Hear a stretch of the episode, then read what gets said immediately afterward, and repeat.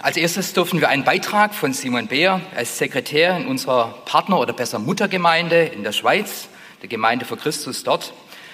Und er hat, oder überschrieben ist dieser Beitrag mit Gottes Wort gilt, biblische Erkenntnisschwerpunkte von Fritz Berger. Fritz Berger war ja der Gründer der Gemeinde in der Schweiz. Er ist 1868 im Emmental geboren, 1950 auch dort verstorben und ja, ich weiß nicht, Simon, du gehst auch etwas drauf ein, aber ein paar Worte, ganz kurze Worte dazu, weil es schon wichtig ist, auch für uns, um unsere Entstehungsgeschichte zu kennen. Fritz Berger lebte in armen und schwierigen Verhältnissen und um die Jahrhundertwende, genau 1899, hat er zu Jesus gefunden, war seine Bekehrung. Er lebte manches Wunder, manchen geistlichen Aufbruch, aber auch viel Widerstand. Und 1914 gründete er dann den evangelischen Brüderverein. Fritz Berger war eine besondere Person. Er war nicht sehr gebildet. Er hat zum Beispiel in seiner Biografie mal geschrieben, beim Studieren von Büchern bekommt er Kopfschmerzen. Und trotzdem hat ihn Gott befähigt, ja, durch den Heiligen Geist in Vollmacht auf biblischer Basis, sehr treffend und direkt, die frohe Botschaft von der Lösung und dem Heil in Christus weiterzutragen. Lieber Simon, herzlich willkommen. Wir freuen uns, dass du heute bei uns bist und wir sind gespannt, was Gott dir als Botschaft für uns heute aufs Herz gelegt hat.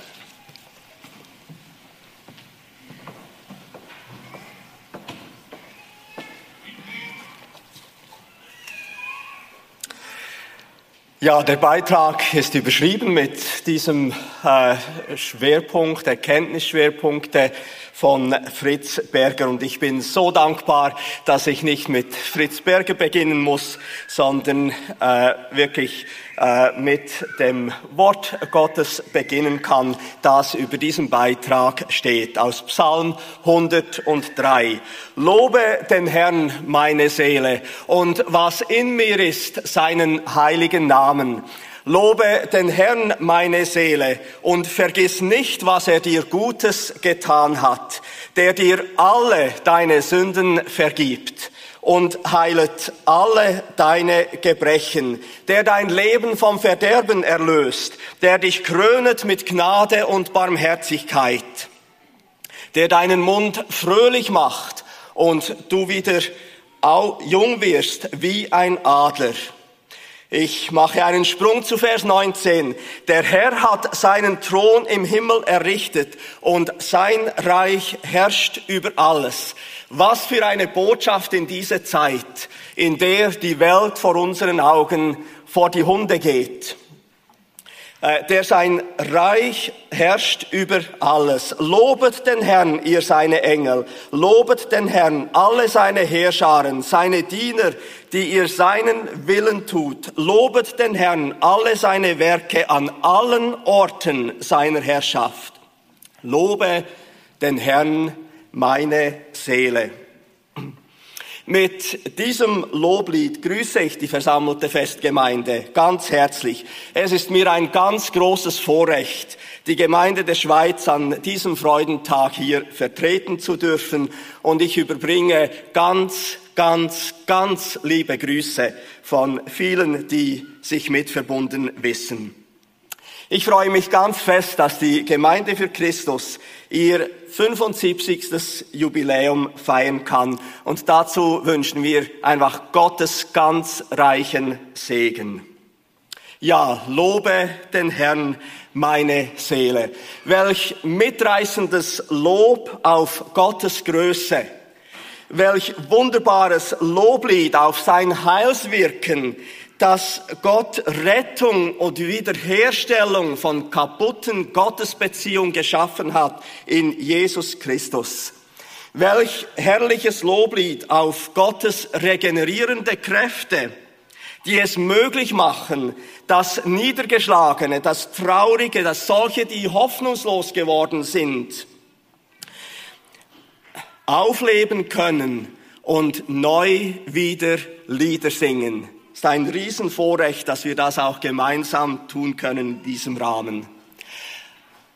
Wie wunderbar das alte, gebrochene und gefallene aufstehen und wie es das Wort gesagt hat, mit Flügeln wie Adler, getragen von göttlichem Aufwind, zu neuen und bisher noch nicht erreichten Höhen äh, erhoben werden.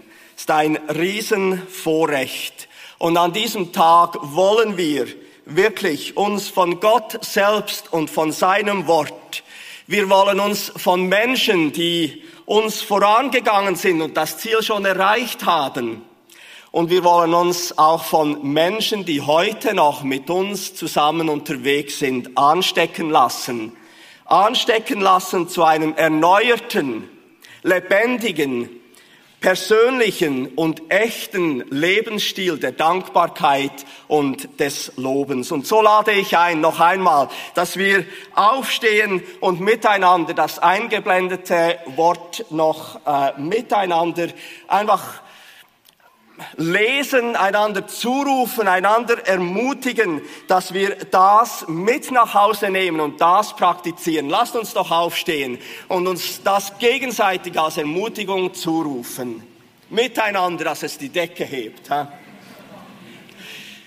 Halleluja! Lobet den Herrn alle seine Werke an allen Orten seiner Herrschaft. Lobe den Herrn meine Seele. Lasst uns sitzen, ja. Danke.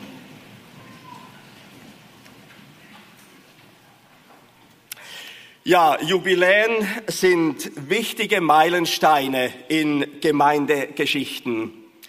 Sie erlauben dankbares Zurückschauen, eine Rückbesinnung auf tragende Werte, die eine so lange Gemeindegeschichte ermöglicht haben und geprägt haben. Solche Momente erlauben auch Reflexion, das heißt auch eine kritische Auseinandersetzung mit der Vergangenheit, und vor allem erlaubt sie auch Rückschlüsse zu ziehen, Erkenntnisse anzuwenden und wo nötig richtungsweisende Korrekturen vorzunehmen, zukunftsgerichtet. Ein Jubiläum hat auch diesen ganz wichtigen Aspekt, dass wir nach vorne schauen. Und möge dieser Tag uns allen umfassend in dieser Ausrichtung einfach zum ganz großen Segen werden. Vor 75 Jahren hatte Willy Mast bei Fritz Berger, dem Gründer und damaligen Gemeindeleiter der Gemeinde für Christus, vorgesprochen und hatte ihn gebeten, dass er doch den gleichen Namen für ein Gemeindegründungsprojekt hier in Deutschland übernehmen äh, könne. Und um die Antwort von Fritz Berger verstehen zu können, muss man die Geschichte des ausgehenden 19. Äh, Jahrhunderts mit berücksichtigen und vor allem auch die Herkunft von Fritz Berger, wie es äh, der Christoph Kurz umrissen hat. Er kam aus einem abgeschotteten äh, Tal und ich betone äh, das Folgende ganz bewusst äh, schweizerischen und kleinbäuerlichen Emmental. Das war die Heimat von Fritz Berger und entsprechend war er geprägt, eben Kopfschmerzen beim Bücherlesen. Aber was Fritz Berger ausgezeichnet hat, das war seine Liebe und seine Treue zum Wort Gottes. Und dass er Weisung für das praktische Leben aus dem Wort Gottes geschöpft hat und einmal gewonnene Erkenntnis hat er mit einer beispielhaften Radikalität umgesetzt. Das hat Fritz Berger gekennzeichnet. Und entsprechend eben auf die Frage von Willy Mast solle Fritz Berger geantwortet haben, wenn ihr bei den sind, bei den hat und haben bleibt, dann könnt ihr wohl äh, eure Gemeinde auch evangelischer Brüderverein nennen, wie er eben zur damaligen Zeit heißt, hieß. Das war, soll ich sagen, der Freipass, die einzige Bedingung, mit der Willy Mast nach Deutschland zurückgereist sei.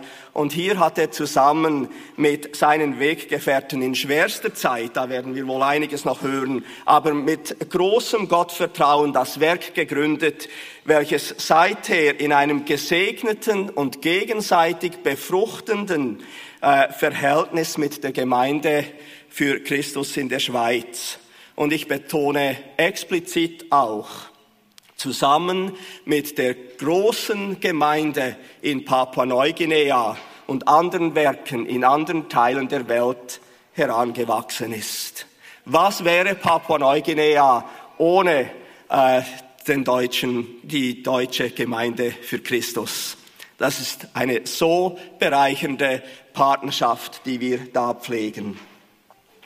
Nun, was meinte Fritz Berger mit der Aufforderung, bei den sind, hat und haben zu bleiben? Die kirchlich geprägte Gesellschaft in der Zeit und im Umfeld von Fritz Berger könnte man wohl mehrheitlich als lethargisch, satt und selbstzufrieden bezeichnen.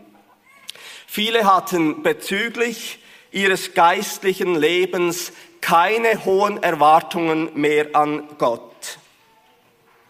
Aus den erwecklichen Bewegungen welche in Europa an verschiedenen Orten aufgebrochen waren, fanden auch Impulse ins Emmental. Und da sind wir so dankbar. Menschen haben gemerkt, dass eine, eine formelle, kraftlose Kirchenfrömmigkeit kaum das sein konnte, was Gott uns aufbürden will. Und das sogenannte Armsünderlied, das oft klagend gesungen wurde, gehörte mit zu dieser Geschichte. Menschen trösteten sich gegenseitig in falscher Demut. Sünder zu sein und Sünder bleiben zu müssen bis ans Ende des Lebens. Und ihre Vorbereitung auf die Ewigkeit bestand darin, einander zu bestärken, einmal vor Gott treten zu wollen und zu bekennen, Gott sei mir armer Sünder gnädig. Und in diese Zeit hinein erlebte Fritz Berger eine ganz spannende, eindrückliche Bekehrungsgeschichte. Er erlebte Vergebung der Sünden als ein persönliches Erlebnis mit Gott. Er erlebte Befreiung von lasterhaften Leben in der Trunk- und Spielsucht. Und er fand durch die Wiedergeburt zur Gewissheit der Annahme von Gott. Sein Leben baute dann auf ein neues Fundament und erhielt eine neue Ausrichtung. Ein treffendes Wort aus 2. Korinther 5, 17 wie es Fritzberger las, ist eingeblendet. Heute lesen wir, ist jemand in Christus, so ist er eine neue Kreatur. Das Alte ist vergangen, siehe, Neues ist geworden. Das war so ein Merksatz mit ganz vielen ist, hat und haben, die äh, im Leben von Fritzberger Auswirkungen hatte. Das Wort Gottes persönlich nehmen so als wäre es einzig und allein für mich geschrieben und es so nehmen, wie es geschrieben ist, das hat Fritz Berger selber getan und hat dies auch andere gelehrt. Er war stets bemüht, das Wort vom Kreuz ins Zentrum seines Dienstes zu stellen und so können abgeleitet davon drei Hauptanliegen erkannt werden, die er zeitlebens in seiner Verkündigung hochhielt und wesentlich die Verkündigung auch unserer Gemeinde geprägt hat. Ich unterstreiche die drei Hauptanliegen jeweils mit Kernaussagen der Heiligen Schrift. Der erste Hauptpunkt der prägend wirkte in der Verkündigung, aus Sünder sollen Gerechte werden. Eben das Alt-Sünderlied, das soll aufhören und wir sollen unsere Identität in Jesus Christus erkennen. Römer 3, Vers 24. Alle sind schuldig geworden und spiegeln nicht mehr die Herrlichkeit wider, die Gott dem Menschen ursprünglich verliehen hatte. Aber was sich keiner verdienen kann, schenkt Gott in seiner Güte. Er nimmt uns an, weil Jesus Christus uns erlöst hat.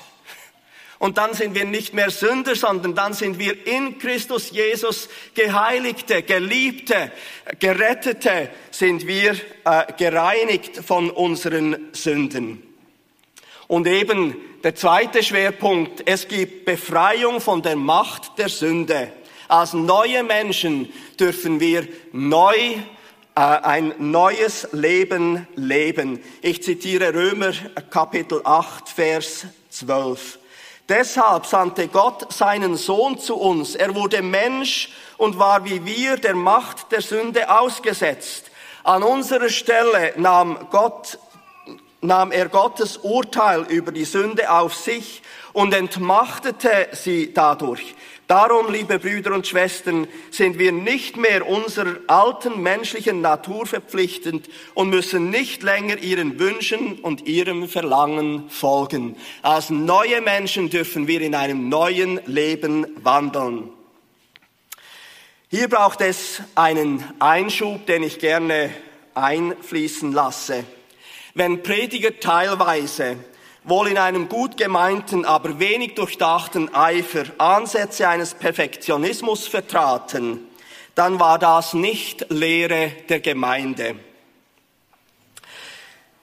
Stets wurde anerkannt, dass wir als Christen in einer gefallenen Welt leben und als Christen in unserem menschlichen Dasein jederzeit angefochten werden können und bis ans Lebensende versuchlich bleiben.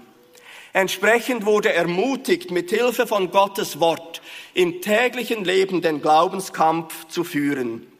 Und wir können festhalten, dass wirklich jeder Lüge Satans die Wahrheit von Gottes Wort entgegengestellt werden kann und dieses die Lüge Satans entlarvt und entkräftet. Es steht geschrieben, es steht geschrieben und wiederum steht geschrieben. So hat sich Jesus Christus selbst der Versuchung des Satans äh, gegenübergestellt.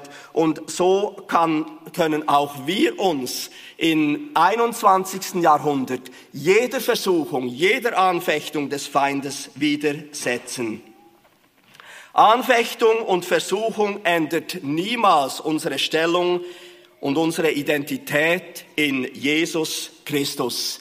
Es gibt Befreiung von der Macht der Sünde, auch im 21. Jahrhundert. Der dritte Schwerpunkt kann überschrieben werden mit die, Gerechtig die Gerechtfertigten sollen im Haben leben.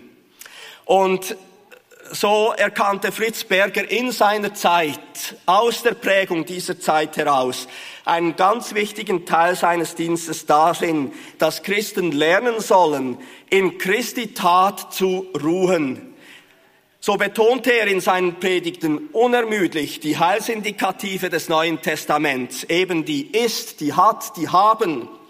Und ich zitiere Berger ist eingeblendet da hier aus einer seiner Ansprachen, eben würzig, kräftig, lebensnah. O Kinder Gottes, lest doch die Bibel gut. Schaut, wie es immer heißt, an welchem wir haben, durch welchen wir sind, der uns tüchtig gemacht hat, der uns geliebt und gewaschen hat.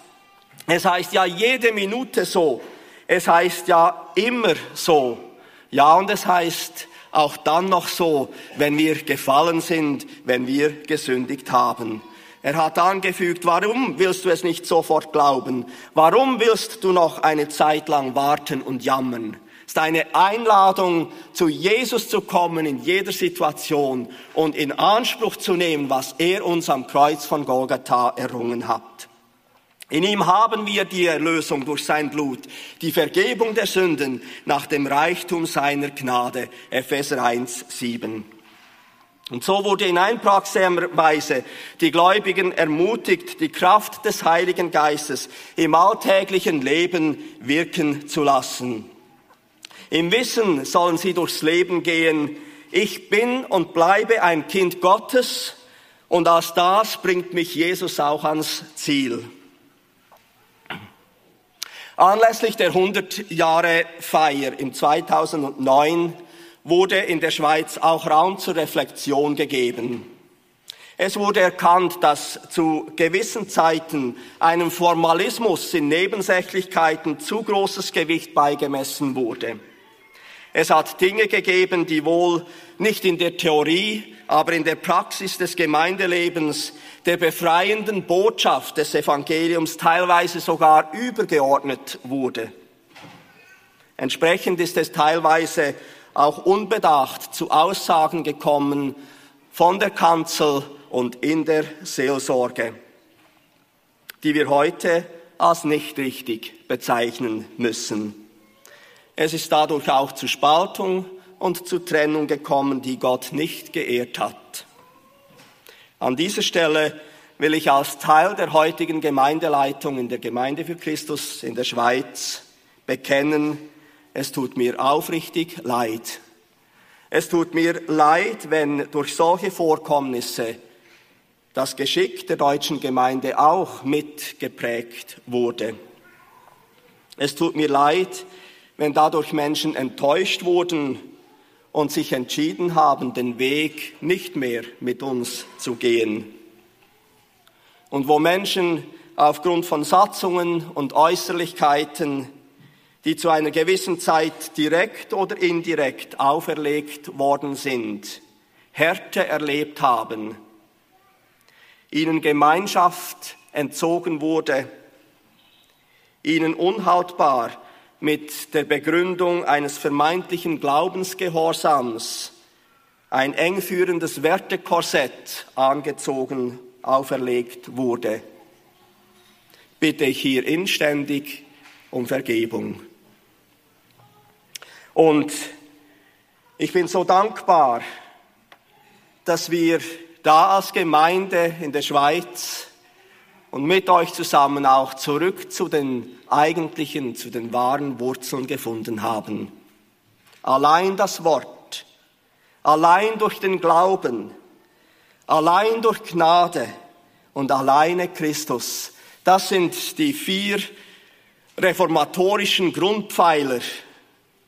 Und diese halten wir hoch. Und mit diesen gelingt auch weiterhin Gemeindegeschichte, auch im 21. Jahrhundert. Und wir rechnen mit der Zusage des Herrn, ich will meine Gemeinde bauen und die Pforten der Hölle, sie können sie nicht überwältigen. Die Zusage Jesu aus Matthäus 16, 18. Das gelingt in der Schweiz und in Deutschland. Seid reich gesegnet. Vielen Dank. Ja, nicht die 75 Jahre sind dieser Felsengrund oder vielleicht die noch längere Geschichte unserer Schweizer Gemeinde, sondern Gottes Wort und Jesus Christus ist der Fels, auf dem wir auch als Gemeinde bauen dürfen. Ja, dieser Tag, dieses Gemeindejubiläum ist ein Tag der Dankbarkeit und Freude. Ja, der Jubiläumstag war eigentlich letztes Jahr, aber letztes Jahr war es ja nicht möglich, dass wir uns treffen konnten. Deshalb haben wir es einfach auf heute verlegt und wollen daran denken, und da wird uns nachher der Peter Gogel einiges dazu sagen, wie 1946 offiziell der evangelische Brüderverein hier in Deutschland im Schwäbischen in Stuttgart eingetragen wurde. Aber so eine Gemeinde entsteht nicht aus dem Nichts, dass irgendwann das auf einmal losgeht und vorher war keine Geschichte, sondern es gibt immer eine Vorgeschichte. Gottes Wirken in unserer Zeit. Und die Geschichte geht nicht nur im 20. Jahrhundert los, sondern Gott hat immer wieder Erweckungen geschenkt, auch gerade in unserer Gegend, wo wir heute als GFC unsere lokalen Gemeinden haben. Wir alle kennen ja die Reformationsgeschichte mit Martin Luther in Deutschland, wo Gott ganz besonders auch eingegriffen hat und ja, da wirklich was aufgebrochen ist. Aber später gab es dann einen weiteren Aufbruch, der Pietismus. Das war dann so im 18. Jahrhundert, Ende 17., Anfang 18. und das ganze 18. Jahrhundert wo einfach Menschen bewusst wurden, wo Gott es aufgezeigt hat, es geht darum, eine persönliche Entscheidung für Christus zu treffen, ein Leben in der Nachfolge zu führen, was in unserem Alltag sich auswirkt und dass die tätige Nächstenliebe eine Frucht aus diesem neuen Leben ist. Ein wichtiger Vertreter im württembergischen Pietismus war der Friedrich Christoph Oettinger. Er lebte 1702 bis 1782. Er wurde in Göppingen geboren, wurde durch Albrecht Bengel und durch der Nikolaus Graf von Zinzendorf geprägt. Die Namen habt ihr sicher auch schon gehört. War dann in verschiedenen Orten als Pfarrer tätig, in Tübingen, in Herrenberg. Ihr merkt, immer wieder tauchen Orte auf, wo auch unsere Gemeinden heute sind. Und war dann Stadtpfarrer in Mohart, wo er dann auch verstorben ist. Eine andere bekannte Person aus dem Pietismus ist der Ludwig Hofacker. Er lebte 1798 bis 1828. Er wurde in Wildbad geboren war dann nach dem Studium der Theologie als Vikar in Stetten im Remstal, in Pliningen, war dann Hilfspfarrer in Stuttgart Und mit 28 Jahren, 1826, bekam er eine Stelle in der 460 oder 450 Seelengemeinde Rielingshausen. Und seine Predigten konzentrierten sich auf Jesus Christus. Er war wirklich Christuszentriert und viele Menschen wurden dadurch angesprochen und hat immer wieder zur Entscheidung für Jesus aufgerufen. Und er predigte auch ganz deutlich gegen die Lauheit in dieser Zeit. Er starb schon mit 30 Jahren, aber seine Entschiedenheit wirkt sich heute noch aus. Vielleicht habt ihr schon von der Ludwig-Hofacker-Vereinigung gehört und auch die Ludwig-Hofacker-Kirche in Stuttgart ist nach ihm benannt. Das war so im 18. Jahrhundert, wo Gott auch in unserer Zeit immer wieder Menschen ja, als Werkzeuge eingesetzt hat.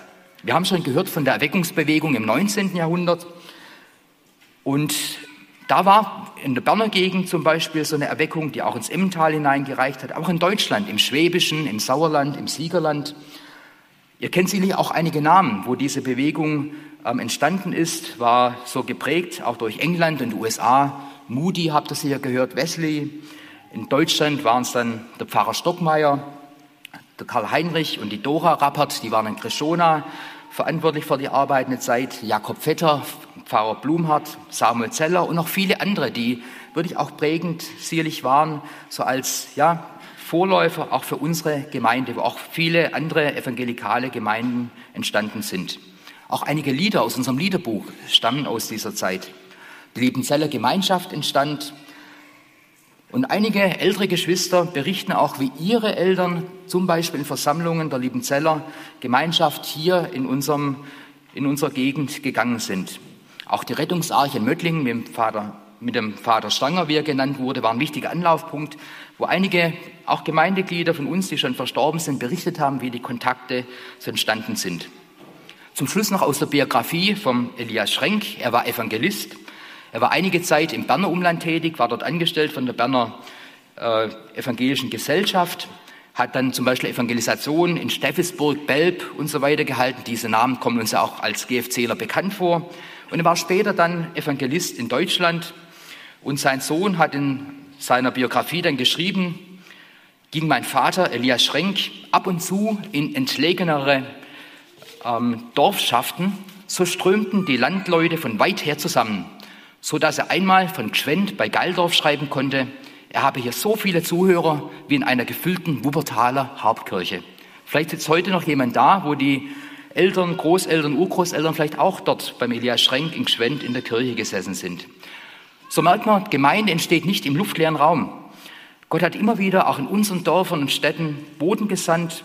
Aber dann war es 1946 soweit, dass die Gemeinde Evangelischer Brüderverein gegründet wurde. Und lieber Peter, darf ich dich bitten, dass du uns einen Einblick gibst in unsere Geschichte vom Evangelischen Brüderverein.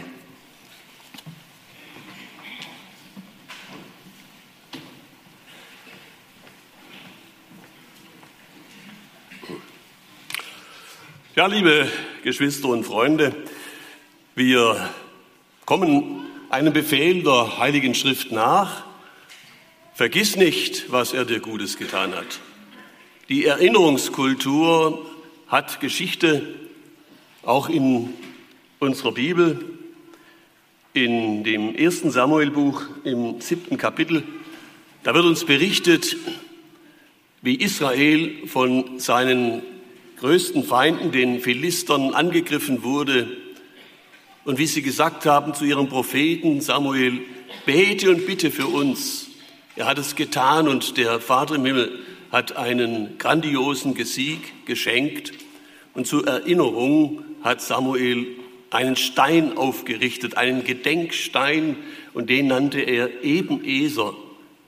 Heißt, bis hierher hat der Herr geholfen. Auch wir wollen im Geiste einen solchen Stein in dieser Stunde aufrichten und bekennen und sagen, bis hierher hat der Herr geholfen. Vielleicht eine kleine erklärende Bemerkung. Wir hörten, dass Bruder Willi Mast in den 30er Jahren die Erlaubnis erhielt, für seine Kreise, die Geschwister, die sich um ihn gesammelt hatten, evangelischer Brüderverein zu nennen. Aber dann, 1946, ein evangelischer Brüderverein gegründet wurde. Was hat es damit auf sich? Der erste Name war ohne eine juristische Person zu begründen. Der zweite Name war eine Gründung eines EV, eines eingetragenen Vereins. 1946 der erste Verein wurde verboten, so wie andere außerkirchliche Gemeinschaften auch während der Nazizeit und der Verfolgungszeit für Christen, für gläubige Christen im sogenannten Dritten Reich. Deutschland lag total am Boden, bedingungslose Kapitulation 1945 die Aufbrüche, die bereits vor dem Krieg vorhanden waren, wo auch Menschen nach Steffisburg reisten aus Süddeutschland und dort diese Botschaft vom vollen Heil in Jesus Christus kennen und schätzen lernten und Schweizer Brüder dann einluden in den Schwarzwald und in den Welsheimer Wald, wo dort im Hause Kugler im Weidenhof Evangelisationen und Bibelkurse abgehalten wurden. Das alles konnte nicht mehr weiterleben während der Verfolgungszeit. Es war etwa so wie in unserer Corona-Zeit. Sparflamme. Die wirtschaftlichen und gesellschaftlichen Verhältnisse nach dem Zweiten Weltkrieg waren so, dass die Menschen von Leid und Not und Armut, Existenznot geprägt waren. Und da begann dann auch wieder das geistliche Leben in den Kreisen, die sich dem unverbindlichen evangelischen Brüderverein schon verbunden wussten.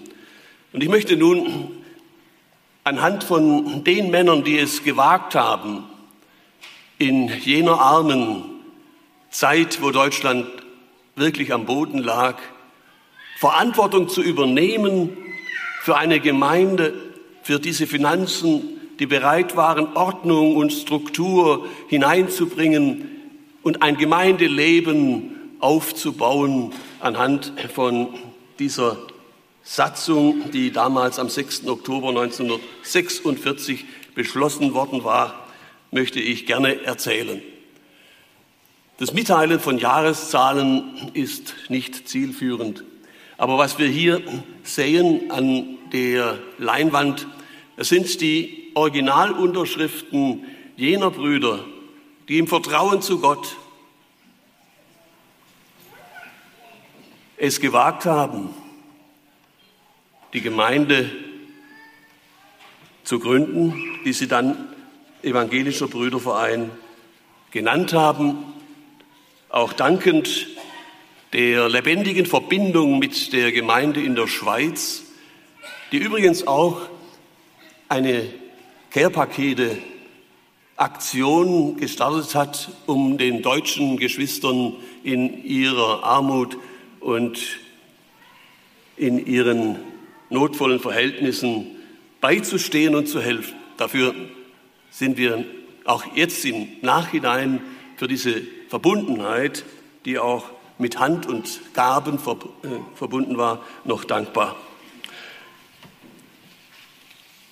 Die ersten vier Unterzeichner in der Gründungssatzung, sie waren und stammten alle aus Stuttgart-Vaihingen.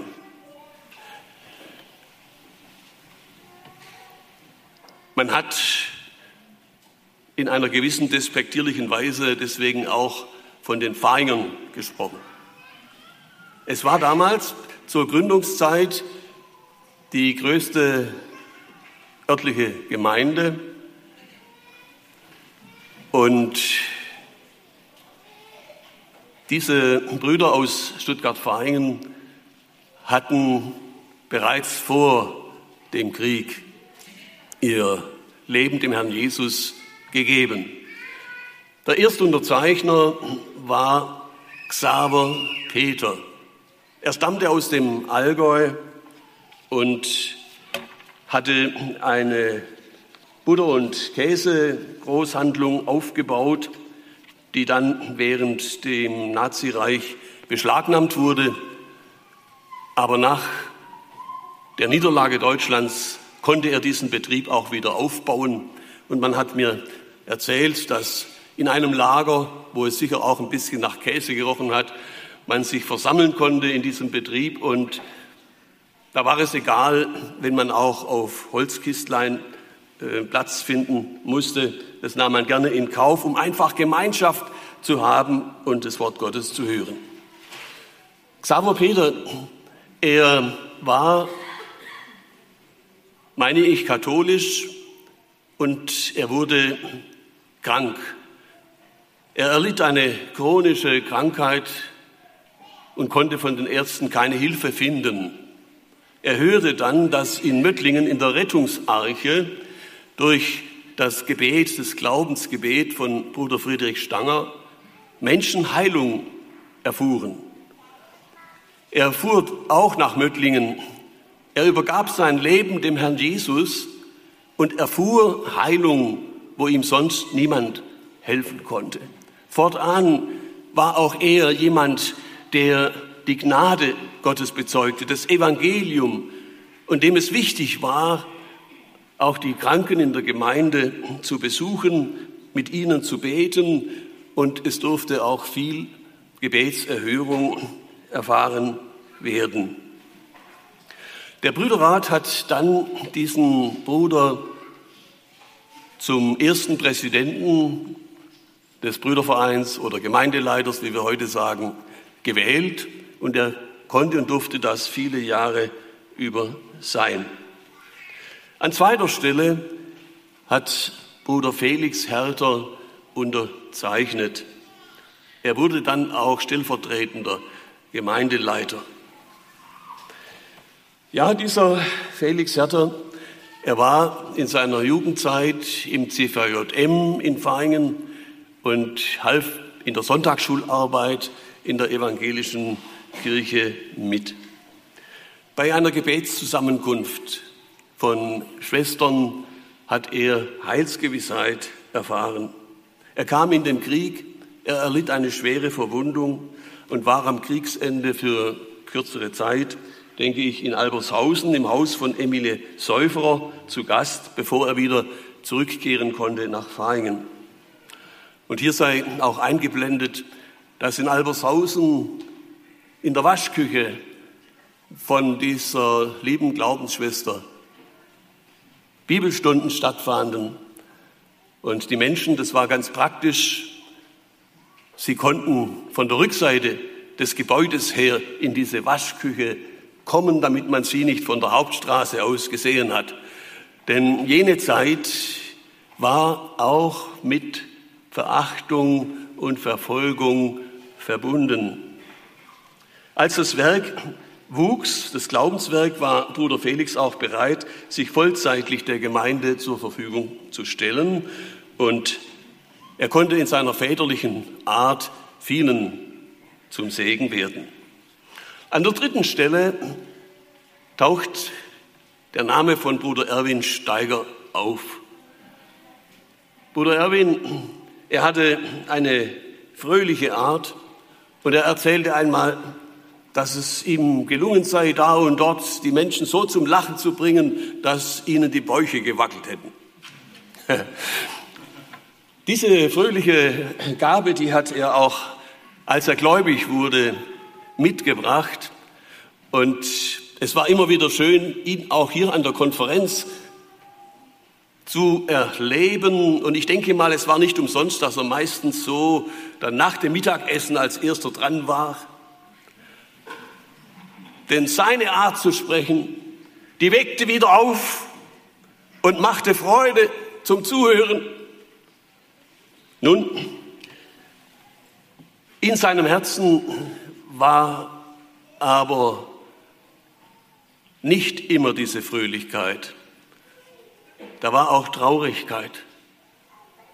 Und so kam er eines Tages in eine Evangelisation und da stand am Ende sein Freund, ein Vikar, und er sagte zu ihm, Erwin, du bleibst heute Abend da. Das meinte, er solle zurückbleiben, um in die Seelsorge zu gehen und sein Herz und Leben dem Herrn Jesus zu übergeben. Lob und Dank hat er das dann auch getan. Felix Herder war sein Freund und ich denke auch Erwin hat in der Sonntagsschularbeit mitgeholfen, vor allem auch im CVM. Und so geschah es einfach, dass sie voller Freude auch von dem Zeugnis gaben, was als neue Erkenntnis von den Ist und Hat und Haben in ihr Leben und ihr Glaubensleben gekommen war. Wir haben schon etwas gehört, das traf auf Unverständnis, auf Widerstand in den kirchlichen Kreisen und so erlebten sie auch Verfolgung. Als dann nach dem Krieg in der Rathausbaracke Evangelisationen abgehalten wurden, Menschen zum Glauben kamen, da ist es auch passiert, dass in der Kirche gefragt wurde, seid ihr auf Butterpeter getauft oder auf Steiger?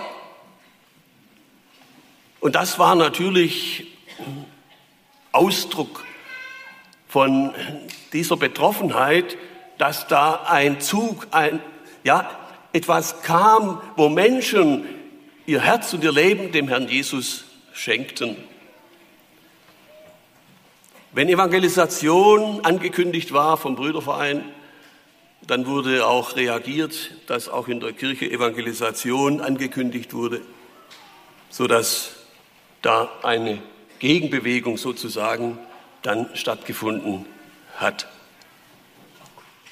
Nun, Erwin Steiger, er lebte in Böblingen, hatte dort ein Haus gebaut und dann kam der Ruf der Gemeinde, als 1957 war es wohl in Göppingen das Gemeindehaus eingeweiht werden konnte, war Erwin bereit mit seiner Familie in dieses Haus einzuziehen und war viele Jahre dort dienend tätig. Er war auch Kassier der Gemeinde und wir sind sehr dankbar für das, was er uns hinterlassen hat. Er hat uns aufgefordert, glaubt, wie die Schrift es sagt. Das war für ihn ganz wichtig. Ein Bruder in Bern, er sagte mir einmal, das sei ihm in Erinnerung geblieben von einer Evangelisation Erwin Steigers in Bern, dass er sie aufgefordert habe, glaubt, wie die Schrift es sagt. An der nächsten Stelle steht dann der Name Georg Steiger. Das war der ältere Bruder von Erwin. Beide waren führend und leitend tätig in einer metallverarbeitenden Firma in Varingen. Georg Steiger war ein, man möchte sagen, fast äh, ein Riese, aber vielleicht übertrieben, aber er war von kräftiger und großer Gestalt. Leider war es so, dass er nicht so feinsinnig war wie sein Erwin. Er hing der Ideologie des Atheismus und Kommunismus nach in seiner Jugend. Und seine Mutter litt viel unter seinen Streichen. Er war eine Art Tu-nicht-Gut. Und so sagte seine Mutter immer wieder zu ihm, Georg, du bist mir noch ein, ein Nagel zu meinem Sarg. Und wenn wieder was geschah, das ist mir wieder ein Nagel zu meinem Sarg. Und als dann die Mutter eines Tages starb, dann saß dieser Georg an diesem Sarg und zählte die Nägel. Und dann erzählte er, wie in dieser Situation, wo all seine Not und seine Schuld vor ihm stand, der Stuhl, auf dem er saß, zusammenbrach. Und er sagte, das war die äußere Ausdrucksweise für das, was in mir, in meiner Seele geschah. Und er konnte sich bekehren sein Herz dem Herrn Jesus schenken. Aber da gibt es noch eine interessante Begebenheit, die ich noch kurz wiedergeben möchte. Eines Tages, da war an der Kirche in Stuttgart-Varengen ganz oben an der Kirchturmspitze die rote Fahne als Ausdruck von der Bewegung des Kommunismus befestigt. Und es war die große Frage, wie reagiert nun die herausgeforderte christliche Gemeinde mit der roten Fahne am Kirchturm auf diesen Affront? Und da war es Erwin Steiger, der es wagte, am Blitzableiter bis hinauf zu klettern und diese Fahne wieder hereinzuholen, ohne dass er wusste, dass das das Werk seines Bruders Georg war. Wie hat doch der Herr das Leben von Menschen geprägt? Wie hat er ermutigt zum Bekennen und auch das Leben von Georg verändert, sodass auch er bereit war, Mitverantwortung in, der, in den Anfängen der Gemeinde zu übernehmen. An fünfter Stelle kommt der Name Karl Daudel aus Pfahlbronn. Bruder Karl Daudel war sozusagen der Vertreter von dem Welsheimer Wald und von den Geschwistern, die sich dort ja bereits gefunden hatten, die bekannt waren. Und er hat auch in seinem Hause Bibelstunden gehalten. Er kam auch schon vor dem Krieg zur Glaubenskonferenz nach Steffisburg. Als dann im Dritten Reich diese Tätigkeit verboten wurde, da hatte er die Idee, ja, es wurden zwar die Veranstaltungen verboten, aber Hausbesuche sind nicht verboten. Besuche machen durfte man. Und so hat er angefangen, Besuche zu machen.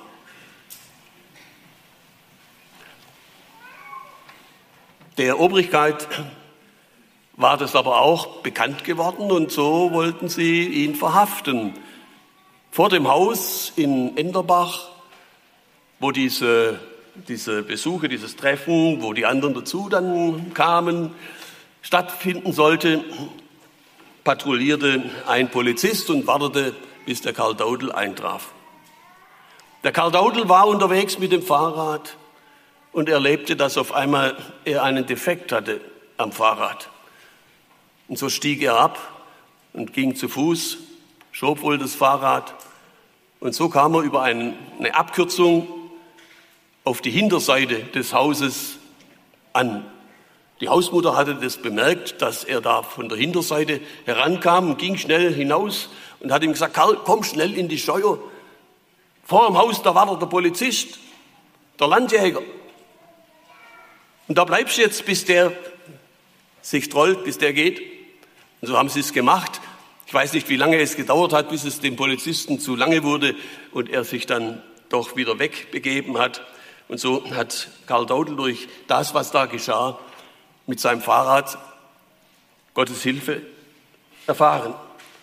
Er sollte auch vom dem Ortsleiter in den Krieg geschickt werden, der möchte fast sagen, hasste den Karl Daudel und dann geschah es, dass Karl einen Unfall hatte, der ihn für längere Zeit außer Gefecht setzte. Und auf diese Weise wurde er davor bewahrt, an der Front den Heldentod zu sterben. An vorletzter Stelle steht der Name Fritz Volz aus Eichelberg im Schwarzwald. Fritz Volz war ein kleiner Mann, er war Landwirt und Totengräber und auf diese Weise kam er mit vielen Menschen in Kontakt. Er war ein fröhlicher, fast möchte ich manchmal sagen, irgendwie so ein Knitzer. Und wenn er gesprochen hat, dann war immer so in Bewegung und er hat erzählt und gezeugt von den Begegnungen, wo er Menschen das Wort Gottes weitersagen konnte. In seinem Haus wurde dann im Erdgeschoss auch ein Sälchen eingerichtet. Dorthin kamen dann auch die Geschwister vom Hühnerberg, die Familie Hack und dann die Familie Großhans. Später dann, als Fritz gestorben war, hat dann die Familie Reichert in Eichelberg ganz in der Nähe dann ein Sälchen eingerichtet und dort konnte dann auch viele Jahre das Wort Gottes weitergesagt werden. Nun, als letzter steht der Name Willi Mast. Und ihr merkt vielleicht schon, wenn ihr seht, er war ja aus Pforzheim, die Regionen, wo das Evangelium besonders Fuß gefasst hatte, sind hier abgebildet. Fahingen, die Fahinger und dann der Bruder Daudel, Schwäbischer Wald und dann jetzt der Schwarzwald hatte hier auch seinen Vertreter mit Fritz Volz und Willi Mast. Wir haben schon gehört von Bruder Willi Mast. Er wuchs als jemand auf bei seiner gläubigen Großmutter. Seinen Vater kannte er nicht. Die Mutter wohnte weit weg. So hat er als Kind schon etwas eingepflanzt bekommen vom Evangelium. Aber er kam hinaus in die Welt und es war dann so, dass er 1932 in die Schweiz kam zu seiner ersten Steffisburg-Konferenz und dort hat ihn das Wort Gottes angesprochen und er merkte, ich muss mich bekehren, ich brauche Jesus. Er hat auf seinem Platz Buße getan und sagte, ich will dir, Herr Jesus, nachfolgen. Und nach der Versammlung, stellt euch vor, da kam ein Bruder auf ihn zu und sagte zu dem Willi, ist bei dir etwas passiert in dieser Versammlungsstunde? Dann sagte der Willi, ja, ich will Jesus nachfolgen. Und dann sagte der Bruder, das habe ich gesehen. Bei dir ist es hell geworden. Ach, verändernde Kraft des Evangeliums. Dieser Willi, er kam dann nach Hause nach Deutschland brennend für Jesus. Man hatte ihn ja und dann auch im Dritten Reich besucht von der Gestapo und ihn gefragt, ob er der Mechaniker und Prediger Willi Mast sei. Als er das bejahte, dann hat man ihn verhaftet und in Untersuchungshaft genommen, wo er dann einige Wochen ausharren musste, aber doch auch die Durchhilfe Gottes erfuhr. Willi Master musste in den Krieg. Er wurde gefangen genommen, kam in französische Kriegsgefangenschaft. Man ließ die Gefangenen hungern. Es kam so weit, dass die Gefangenen das Gras ausrupften und als das im Lagerbereich alle war, dann haben sich die Gefangenen mit Stäbchen und Stöcklein dran gemacht, außerhalb des Zaunes Gras und Gräser hereinzuziehen. Und sie haben zu ihm gesagt, Willi, trotz deinem Frömmigkeit, trotz deinem Glauben, du wirst mit uns auch noch Gras fressen. Und tatsächlich war es eines Tages so weit, dass auch er kniete am Zaun und mit Stöcklein versuchte, ein Gräslein hereinzurupfen. Und als er da so mit den Stöckchen stocherte, da sagte er, ja, was ist denn das? Da lag etwas. Wisst ihr, was es war? Es war ein neues Testament in englischer Sprache. Er sagte, und ich konnte, der ich eigentlich nicht Englisch konnte, ich konnte mit diesem Wort etwas anfangen. Es wurde ihm doch irgendwie verdeutscht. Wichtige Verse, denke ich. Und dann erlebte er noch dieses Wunder, dass der Lagerarzt ihn fragte, was würden Sie tun, wenn Sie nach Hause kommen? Dann sagte er, ich möchte meinem Volk Umkehr und Buße predigen. Und dann kam dieser Ausspruch,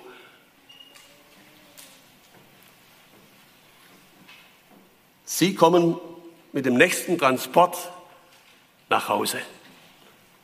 Und so war es, dass er frühzeitig aus der Gefangenschaft entlassen wurde. William Haster bekam innerlich den Auftrag, das Wort Gottes weiterzusagen. Mechaniker und Prediger. Und er wollte das Wort Gottes weitersagen, hat es getan. Und so entstanden auch da im Schwarzwald hin und her Grüpplein, die dann auch ja, weitergeführt wurden in, ins Klösterle und in Birgenfeld und in Eichelberg, als der Brüderverein gegründet wurde. Die Brüder, sie hatten den Eindruck, der Willi, den könnten wir brauchen als Evangelist und sie haben ihn dann gefragt, Willi, siehst du den Weg, Evangelist zu sein, dich anstellen zu lassen im Brüderverein? Da sagte er, ich bin schon angestellt. Ja, was? Ja, bei wem bist du denn angestellt? Sagt er, ja, vom himmlischen Vater bin ich, vom Herrn Jesus bin ich angestellt. Und so war der Weg frei auch für ihn als der erste Evangelist im Deutschen Evangelischen Brüderverein und mit Eifer und Freudigkeit war er unterwegs, hin und her, Evangelisationen und Versammlungen zu halten. So auch in Albershausen, im Bärensaal. Die Menschen kamen, sie bekehrten sich. Der Saal füllte sich, ein Chor wurde gegründet, so dass dann im Jahr 1954 in Albershausen das erste permanente Gemeindehaus eingeweiht werden konnte. Ich schließe mit diesem Vers. Lobe den Herrn, was in mir ist. Lobe den Namen. Alles, was Odem hat, lobe mit Abrahams Samen. Er ist dein Licht. Seele, vergiss es ja nicht. Lob ihn in Ewigkeit. Amen.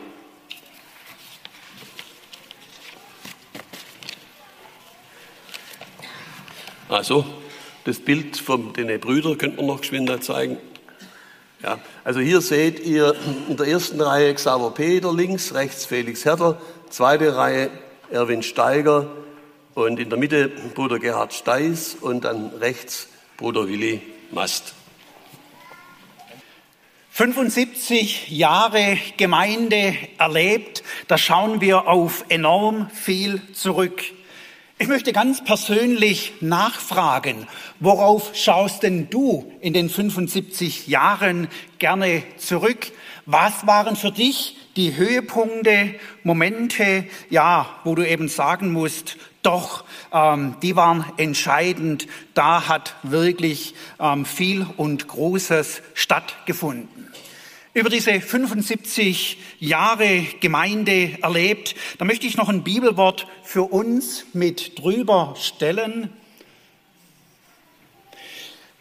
Wir haben Psalm 103 heute als ja, Leitwort für diesen Morgen und da heißt es im fünften Vers, der deinen Mund fröhlich macht und du wieder jung wirst wie ein Adler. Dieses Bibelwort, da ist, oder haben wir als Ausgangslage der Herr, der etwas ganz Wichtiges und Entscheidendes tut. Übrigens ist es für mich auch der Schwerpunkt bei diesen 75 Jahre oder die Sache, die so wirklich im Zentrum steht, das Handeln unseres Herzens an uns. Wir haben es ja tausendfach erlebt. Er, der lebendige Gott, er tut sein Werk an unseren Herzen. Herzen, die manchmal kalt, gleichgültig und trotzig waren. Es wurde erlebt, dass der Herr sich unserer angenommen hat, Momente, wo vielleicht der Glaube auch eine Kopfsache und kompliziert war. Nun, der Herr Jesus, er hat dafür gesorgt, dass die Sache etwas tiefer rutscht. Er hat um unsere Herzen geworben und wieder ganz neu gewonnen. Wenn wir als Gemeinde auf diese 75 Jahre zurückschauen können, dann steht also das Handeln unseres Herz, äh, unseres Herrn an der ersten Stelle.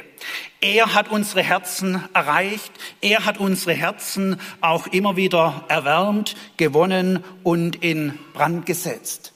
Da denke ich mit auch an das Bibelwort, dass er den glimmenden Docht nicht erlöschen wird, sondern vielmehr nimmt sich er diesen, diesen armseligen Dochtes wieder an. Ja, und unser Herr Jesus, er hat es in den 75 Jahren verstanden, dass der glimmende Docht wieder ganz neu Feuer gefangen hat und mit dem Feuer dann auch wieder eine Bereitschaft da war für ihn, für unseren Herrn und ja, für seine Sache. Der fröhliche Mund, der kommt von einem fröhlichen Herzen, wo unser Herr eben fröhlich gemacht hat. Ganz in Kürze noch drei ähm, Punkte, die ich mit herausgreifen möchte von den 75 Jahren. Wir haben die Kraft des Wortes Gottes immer wieder erlebt. Er, der Herr, hat uns angesprochen. Zuweilen hat er auch dafür gesorgt, ja, dass ein Bogen gespannt wurde, dass ein Pfeil unsere Herzen erreicht hat und wir einfach auch gemerkt haben, da sind wir falsch unterwegs, wir haben eine falsche ähm, Einstellung und der Herr gab eine Neuausrichtung. Der Herr hat uns im Innersten ähm, ja, angesprochen. Die Kraft des Wortes Gottes vielfältig erlebt. Es ist mein Wunsch, es ist mein Gebet, dass es aber auch in der Zukunft geschehen darf. Die Kraft des Wortes Gottes soll in der Gemeinde für Christus in diesem Jahr und wenn es der Herr schenkt, auch in den kommenden Jahren erlebt werden. Von wem erwarten wir denn das Entscheidende? Ja, die Prediger, die sollen eine gute biblische Botschaft bringen. Aber an der ersten Stelle, wenn es um die Erwartung geht, geht es nicht um die Personen, sondern es geht um unseren Herrn. Und als Gemeinde und einzelne Gemeindeglieder wollen wir bewusst darum beten und bitten, dass der Herr die Verkündigung segnet, dass sein Wort immer wieder neu als ein lebendiges Wort uns erreicht. Er, unser Herr, er weiß ja, was dran ist. Er weiß, was es im persönlichen Leben braucht. Er weiß auch, was es als Ausrichtung und Kurs für die Gemeinde braucht. Lasst uns dafür beten, eben, dass das Wort immer wieder eine reiche Wirkung, ja, tun kann. Wir haben in der Gemeinde immer wieder auch den Segen der Gemeinschaft erlebt und möchte es nur ganz kurz ausführen, wie wohltuend, ja, in Zeiten, wo man vielleicht niedergeschlagen war, wo man vielleicht auch nicht genau wusste, was ist dran, welchen Weg gilt es zu gehen, die Mitchristen, die da waren, ja, die für einen Verständnis hatten, die auch gesagt haben, eben wir wollen gemeinsam für die Sache beten. Wir haben es erlebt in der Gemeinschaft. Trost hat stattgefunden. Da hat einer den anderen in den Arm genommen, ja, Verständnis gehabt. Wie oft haben wir es erlebt, Segen der Gemeinschaft, ermutigende Worte. Wie oft haben wir es erlebt, ja, gemeinsam vorwärts zu gehen, gemeinsam zusammenzustehen im Gebet. Und was vor 75 Jahren gegolten hat, das gilt auch heute noch. Wir brauchen Gemeinschaft unser Herr hat Gemeinde nie als Solo-Christentum gemeint, sondern als ein Miteinander. Wir haben in der Bibel das Bild der Herde und da legt der Herr auch heute und in künftiger Zeit seinen Segen erneut hinein. Und der dritte Punkt, den ich noch erwähnen wollte, im Glauben Neues Wagen.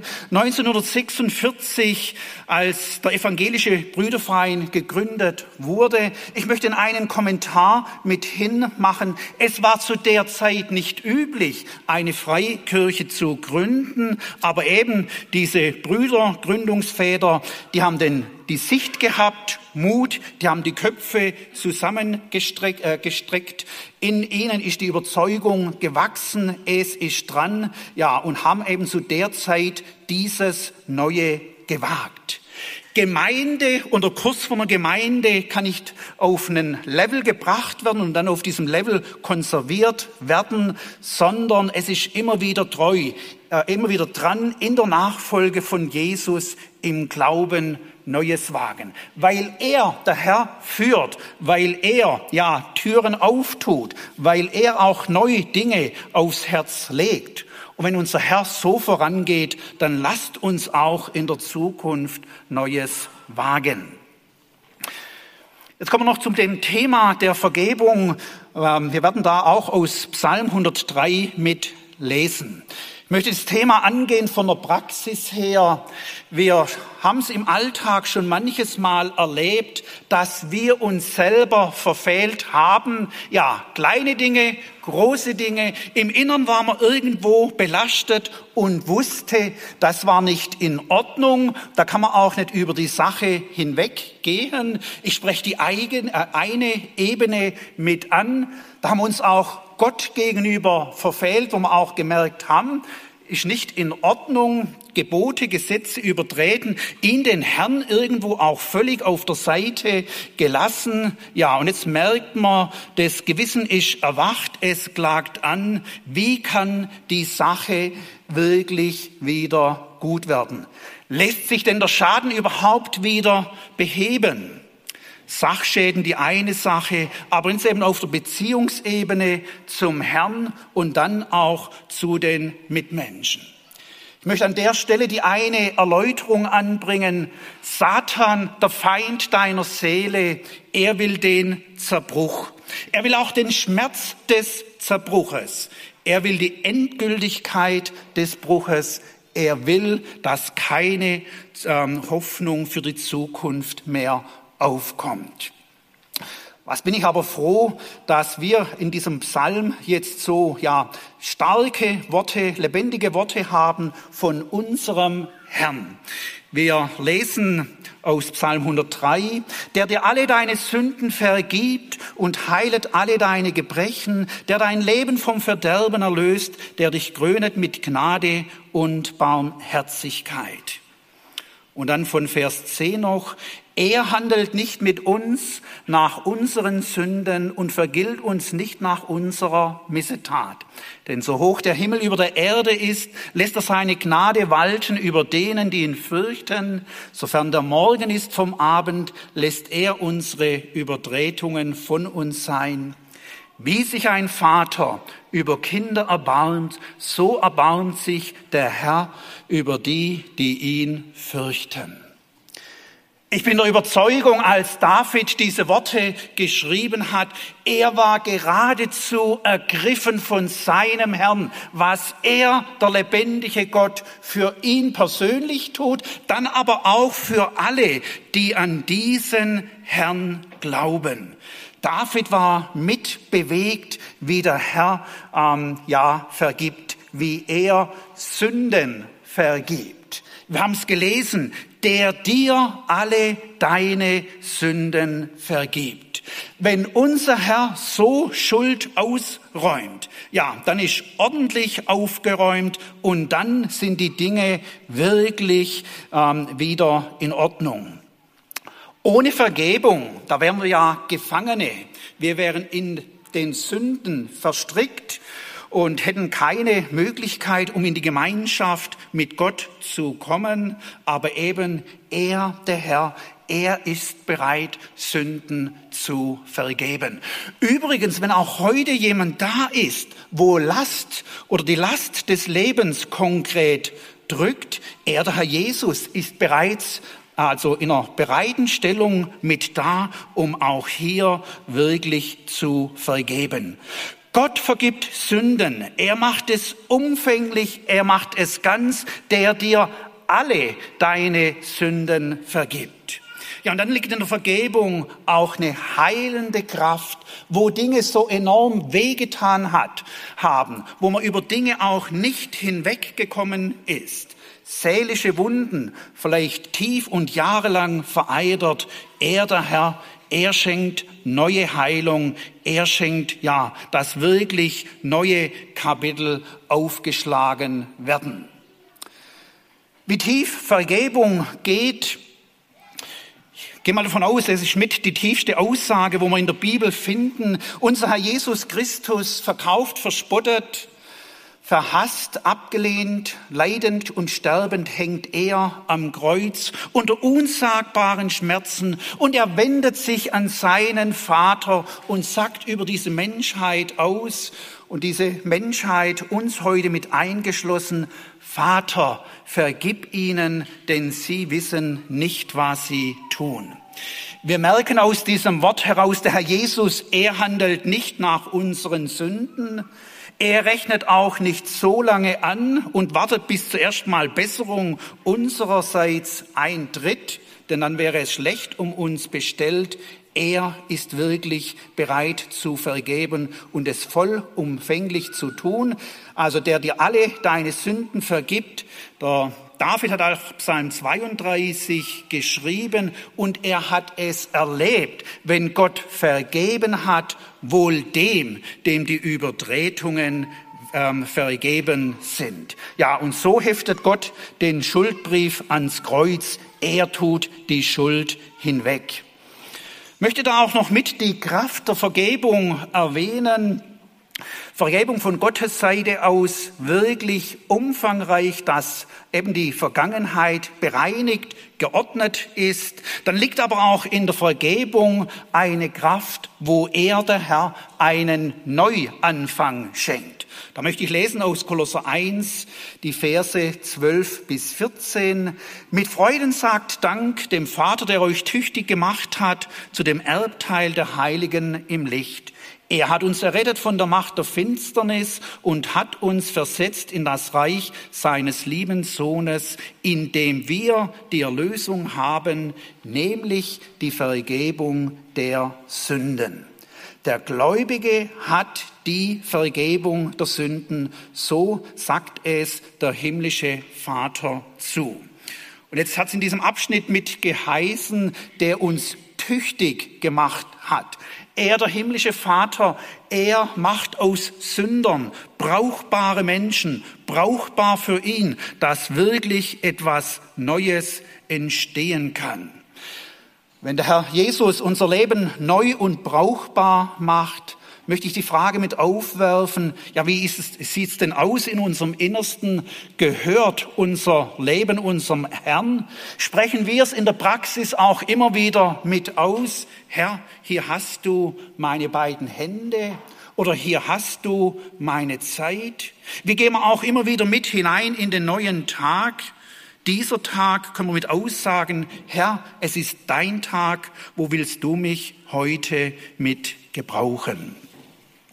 Und dann möchte ich noch als einen letzten Punkt das für uns auch als Gemeinde aufgreifen und auch für die kommende Zeit mitgeben. Ja, Vergebung, die von Gottes Seite her so umfangreich ist und ja, in die Tiefe geht. Wir wollen aber auch bewusst in der Vergebung bleiben. Da, wo Jesus Christus in unser Leben getreten ist, wo er neues Leben geschenkt hat, das tut er ja gründlich. Er stattet also grundsätzlich mit neuem Leben aus. Es muss nicht bei dem alten Leben voller Versagen bleiben. Der Herr Jesus, er gibt auch Kraft, er gibt Sieg und er gibt, äh, reicht da, dass wir im Alltag überwinden können. Bei aller Vollkommenheit, die wir in Jesus Christus haben, im Gemeindealltag werden noch Dinge vorfallen, auch künftig vorfallen, wo wir einander missverstehen, wo man auch, wo auch mal der eine am anderen schuldig wird. Es wird auch noch mit eintreten, dass nicht alle Erwartungen erfüllt werden. Ja, und dann wurde die Erwartung nicht erfüllt, dann ist man enttäuscht und warum ist es so? Und ja, irgendwo ähm, hat es immer wieder auch mit Auswirkungen. Also bleibt bei der Vergebung, sprecht einander wirklich immer wieder auch Vergebung zu. Ganz persönlich kann ich ja sagen, wie froh bin ich, dass der Herr mir vergeben hat. Und wenn in der Praxis auch noch etwas vorfällt, dass ich mich geradezu auch ausstrecken kann nach der Vergebung des Herrn. Und ich sag euch, ich nehme die Vergebung des Herrn so gerne in Anspruch. Und genauso darf und soll es im Leben von euch, meinen Geschwistern, eben mit aussehen.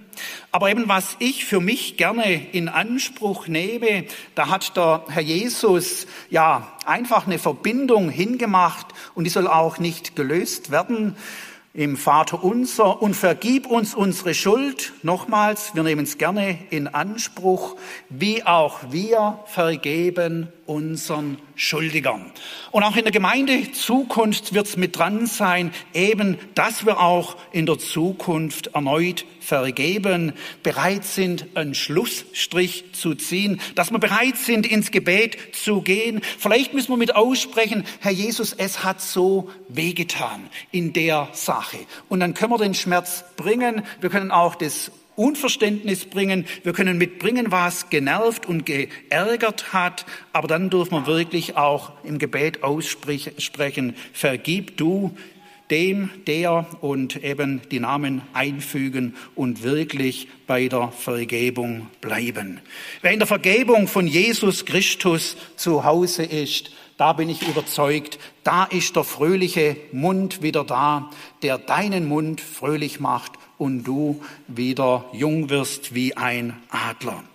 Wir haben die Vergebung unseres Herrn in der Vergangenheit erlebt. In der Vergebung wollen wir bleiben. Ja, und die Vergebung wollen wir auch äh, weiter mit ausüben und in der Liebe praktizieren.